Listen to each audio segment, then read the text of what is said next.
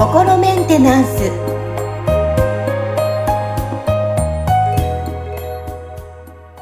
えー皆さんいかがお過ごしでしょうか、えー本日のテーマは、えー吉村さんにとって気候とはのテーマでお送りしていきたいと思います。アシスタントは三上恵と気候ヒーラーの吉村隆二です。はい、吉村さんよろしくお願いします。よろしくお願いします。はい。さあ、様々なお話を今まで、えー、ね、伺っていきましたけども、皆さんこれが最終話ではございませんので、引き続きお話も聞いて いただきたいと思います。事前に言っておきましょうね、吉村さんね。はい。はい。はいはい。なんか最終話感が出ちゃったんですよね。出ちゃったのね と思って、はい。ちょっとこの真ん中に挟んでね、いきたいと思いますけども、さあ、はい吉村さんにとって気候とはいろいろな話をね、初めの段階ではなぜこの気候ヒーラーになったんですかっていう話から始まり、あ今日はこのテーマでお送りしていこうかなと思うんですけども、さあ、はい気候とはどんなものでしょうか？そうですね。あのーまあ、その大きなくくりで言うとどういうものなのかっていうのは、その前回お話しした、その要はその気っていう見えないエネルギーをコントロールするものっていうふうに僕は定義して気候っていうふうにその言葉も使ってるし、その自分のその活動をしてるわけですけど、うん。はい。まあなんかその、じゃあ僕個人にとってそれがなんかどういう意味合いのものなのかっていうようなことで言うと、あのそうですね。まあ、もともとその気候っていう言葉をその知ったりとか興味を持ったそのきっかけみたいなところでは、その僕昔あの、あまあ小さい頃にいじめられてたことがあって、自分の身は自分で守らなきゃみたいなのがあったから、子供の頃からなんか空手を習いに行ったりとかしてたんですね。で、はいはい。ままあその延長で、あの、大学生の時は、まあアメリカの大学にいたんですけど、おあのえー、かっこいい、うん。あれ、あ、その話は知ってませんでしたっけ？あ、はじ、はい初耳ですよ。私。あ、うんそうですか。あはい僕、あのこう、こう見えて帰国子女なんですよ。あ、のえー、ネイティブなんですか？じゃあ英語も。英語も普通に喋れますね。はい。すごい話脱線しましたけども、すごいちょっと今びっくりして、思わず聞いてしまいました。ごめんなさい。はい。で、で、まあ、なんかその、現地の、その、少林寺拳法の道場に通ったりとかしてたんですね。はい。まあ、それはなんかちょっとその日本人の友達作りたいなっていうのがあったんで、それもあって、その少林寺拳法の、あの、行くと日本人いるよみたいな話だったんで、じゃあやってみようっていうので、こう入ったんですけど、だからその、ちょっとそういうこう武術的なことにもともと興味がすごいあったんで、まあ、それ、でそのなんか太極拳のこととかも、まあなんかそういうね、本見て勉強したりとか、あとな、僕の通ってた大学が、なぜか不思議なことに、その武術系の体育の授業が結構あったんで、そのなんかいいろんな武術の、そのなんかこう、なんでしょうね、最初の触りの部分とかだったら、大学の授業でこう、習えるわけですよ。だから、そういうのもあって、太極拳とかもその時に、あの、習ったことがあるし、で、うんまあそこでそのやっぱりなんかね、こう、あの、武術突き詰めていくとやっぱり気だよねみたいな話っていうのがなんかこうあったりするわけですよ。これ大学生時代から思ってたってことですか？そうですね。大学生の時に、その、だからその時はその健康法とかってことよりも、そのなんか強くなるためにはとかね、戦って負けない人になるためにはみたいな、あの観点で、こう、その、いろいろと、こうね、調べたりとか、あの、してたら、あの、そこで気に行き着いたっていうのがあって、うん。で、もともとだからそれで興味があったんで、あの、こう、で、ちょうどね、その頃あれでしたね、あの、少年サンデーで、あの、ケンジっていう漫画をが連載されてて、うん。それで、あのまあ、僕あ、アメリカに行っても結構日本のそういう雑誌とかね、あの、大きな街にいると、こう、あの、紀ノ国屋書店があったりして、こう、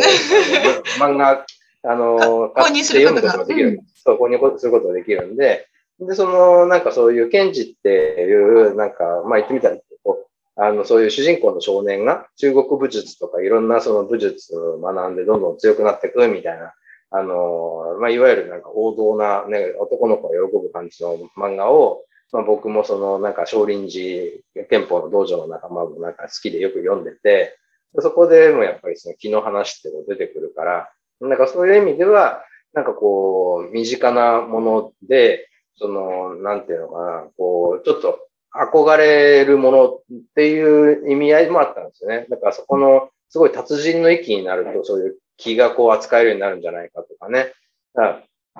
で、その、そのケンジって漫画で、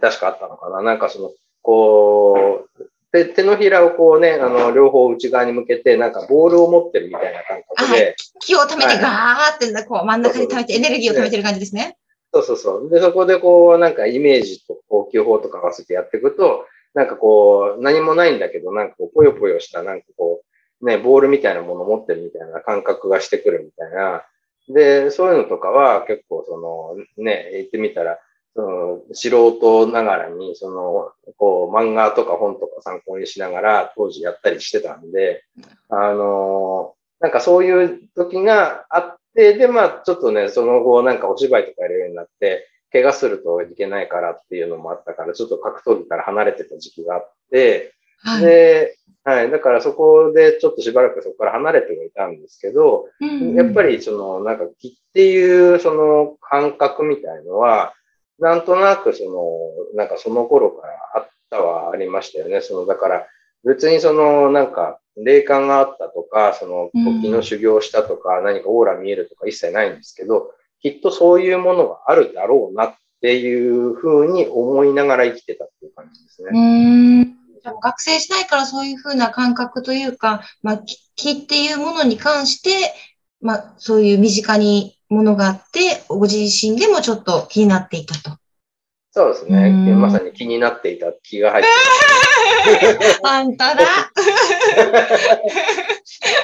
なるほどですね。それで、じゃあ今もう気候ヒーラーの、まあ、お仕事というか、ね、されてて、今どれぐらいですかね、この気候ヒーラー。そうですね。その、まあ、えっ、ー、と、心理カウンセリングに、そのヒーリング的な要素をこう取り入れてやり始めたっていうところから遡るともう15年ちょっとぐらいになるのかなと思うんですけど、はい。ただ実際にその、じゃあ、その時は、こう、気候っていう言葉は使ってなくて、ヒーリングとかエネルギーワークとかっていう、ちょっとどっちかっていうとスピリチュアル系の言葉を使って、その、なんかやってたわけですよ。で、だけど、まあこれをその、じゃあね、僕もその一つの ヒーリングの流派をずっとやってたわけじゃなくて、いろんなものを寄せ集めて、もうなんか自分の独自のものにしちゃっていたんで、うん、そのね、なんかあなたがやってるそれは何ですかって聞かれた時に、うん、その、なんかなんて説明したらいいんだろうみたいなのがすごいこうあったわけですよね。うん、で、あの、じゃあこれってそのね、なんか大きなくくりで捉えたら一体何なんだろうっていうのをずっと考えてた時に、まあ見えないエネルギー気だよなと思って、で、じゃあ気をね、コントロールして扱ってるってことは、これは気候かみたいな感じでね。だから、その、僕はその、なんか伝統的なその気候の先生にこうついて、その、なんかそこからしっかり気を学びましたっていう感じではないんですけど、その、どちらかというと、だから、なんか、あの、日本とか中国から来たものよりも、あの、欧米からなんか入ってきたものとか、あと中国の気候が、あの、アメリカの方に行ってからまた日本に入ってきたみたいな、ちょっとなんか逆輸入パターンみたいなものとかを、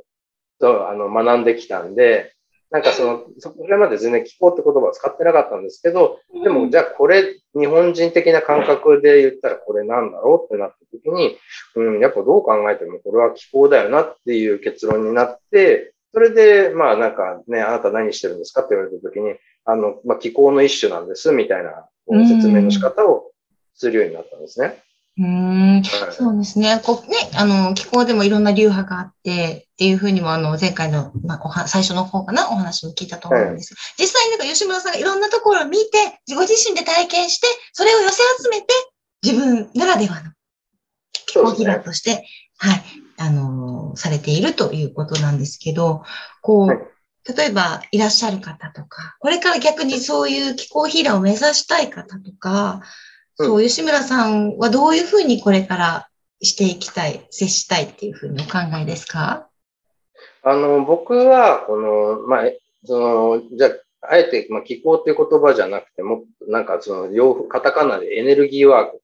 と言いますけど、うん、まあ言ってることは一緒ですよね。あの、見えないエネルギーをこう扱う、なんかその何か方法みたいな話ですけど、これはもっとなんか世の中になんかこう当たり前のものとしてこう浸透していったらいいなと思ってるんですよ。で、だから、すべての人の日常にこうエネルギー枠がこう取り入れられていったら、その、まあ、言ってみたら、その一人一人の人の人生のクオリティが上がると思うんですよね。うん。だからその、つなんかこう、なんだろう、その人を制限してるようないろんな囚われとかを自分でそこからこうじ、その、なんか自由になっていくっていう選択が、値が増えていくわけですから、それだけその一人一人の人生のクオリティが上がっていくってことは、多分それをずっとこう繰り返していったら多分世の中もっと平和になるだろうなっていうふうに思ってるんですね。なるほどですね。今、私もだってお話、このだんだん聞くうちに、まあ、気候のこともそうだし、まあ、人間に関する、そして自分自身に関することで、何かちょっと、少しね、やっぱり軽くなった気がするんですよ、考え方とか。今までこうだったってちょっとまだ型にはまってた部分が少しやっぱ抜けてきた気がするので、はい、やっぱりそれを知るのと知らないのではやっぱ違うと思うので、まあ、今後もどんどん気候に関するお話を続けていきますので、はい、ぜひ皆さん、あの、次の回もね、聞いていただきたいと思います。はい。はい。はい。あの、吉村さんにこの関する情報っていうのは、今、ね、今この私たちがやってます、ポッドキャストもそうですし、YouTube もね、されてますし、はい、あとはどこで検索したらよろしかった？ですかね。そうですね。あの、この、えっ、ー、と、えっと、あれですね、この音声コンテンツの概要欄に、うん、あの、まあ、YouTube の URL も貼ってあると思うんですけど、僕のその公式ホームページの URL も貼ってますんで、はい、ぜひね、そちらを、はい、見ていただければと思います。思います。はい、ぜひ皆さん、こちら YouTube もホームページの方もチェックして、あ、吉村さんってどんなことしてるんだろうなっていうふうにもう一度、今一度ね、確認していただきたいと思います。はい、はい、吉村さん、本日ありがとうございました。ありがとうございました。